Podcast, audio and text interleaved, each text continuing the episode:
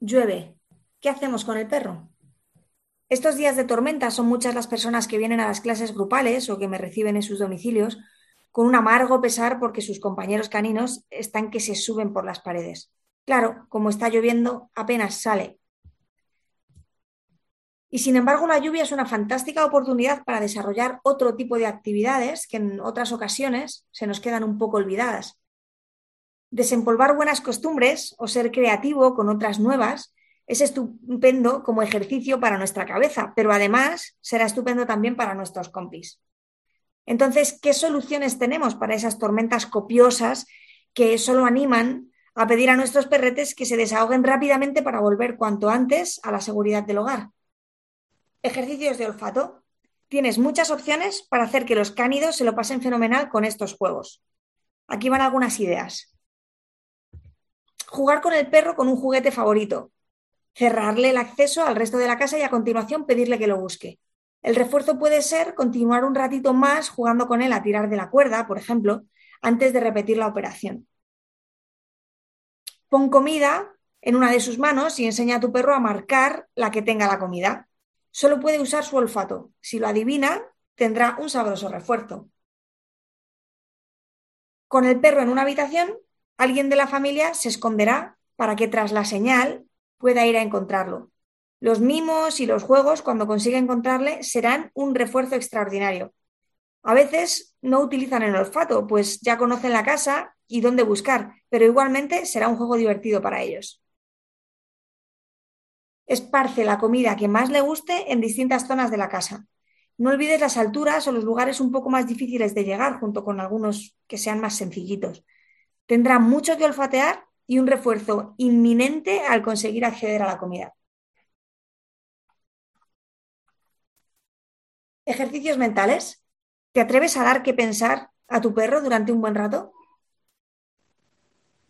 Mete comida en una botella y hace algunos agujeros para que pueda olerla y que a su vez se puedan escapar algunos trocitos al darle con la pata o con el hocico. Fíjate, además de buscarse las vueltas para sacarlo, también estará utilizando su olfato. Enséñale algo nuevo. ¿Te atreves con encender y apagar la luz? ¿Con enseñarle algunos pasos de baile o con abrir la puerta tirando de una cuerda? Invéntate un circuito de obstáculos y observa cómo consigues solucionarlo para ajustarlo a su nivel, alcanzando el estímulo que más le apetezca. Comida, chuches, su juguete, tus mimos.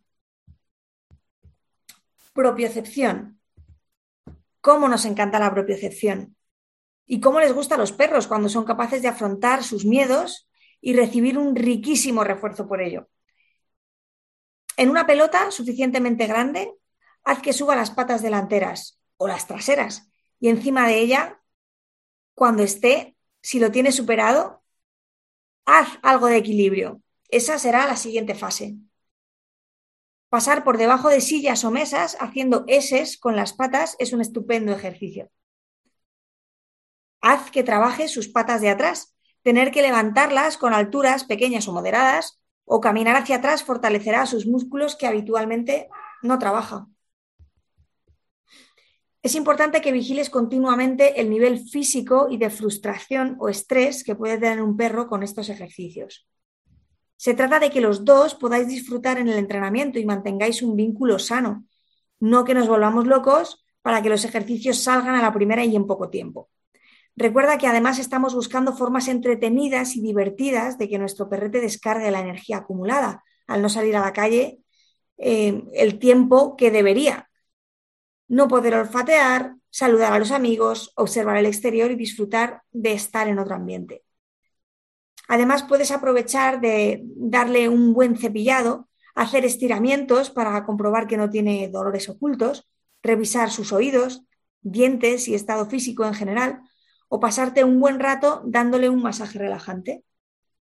Así que ya sabes, los días de lluvia los perros no tienen por qué estar sin nada que hacer, porque es un momento estupendo para compartir cosas nuevas o diferentes, fortaleciendo el vínculo y dejándole desarrollarse en otros aspectos, si tienes dudas sobre cómo hacer alguno de los ejercicios, no dudes en dejarnos un mensaje en www.sentidoanimal.es. Mi nombre es Miriam Sainz y te agradezco mucho que hayas estado escuchando.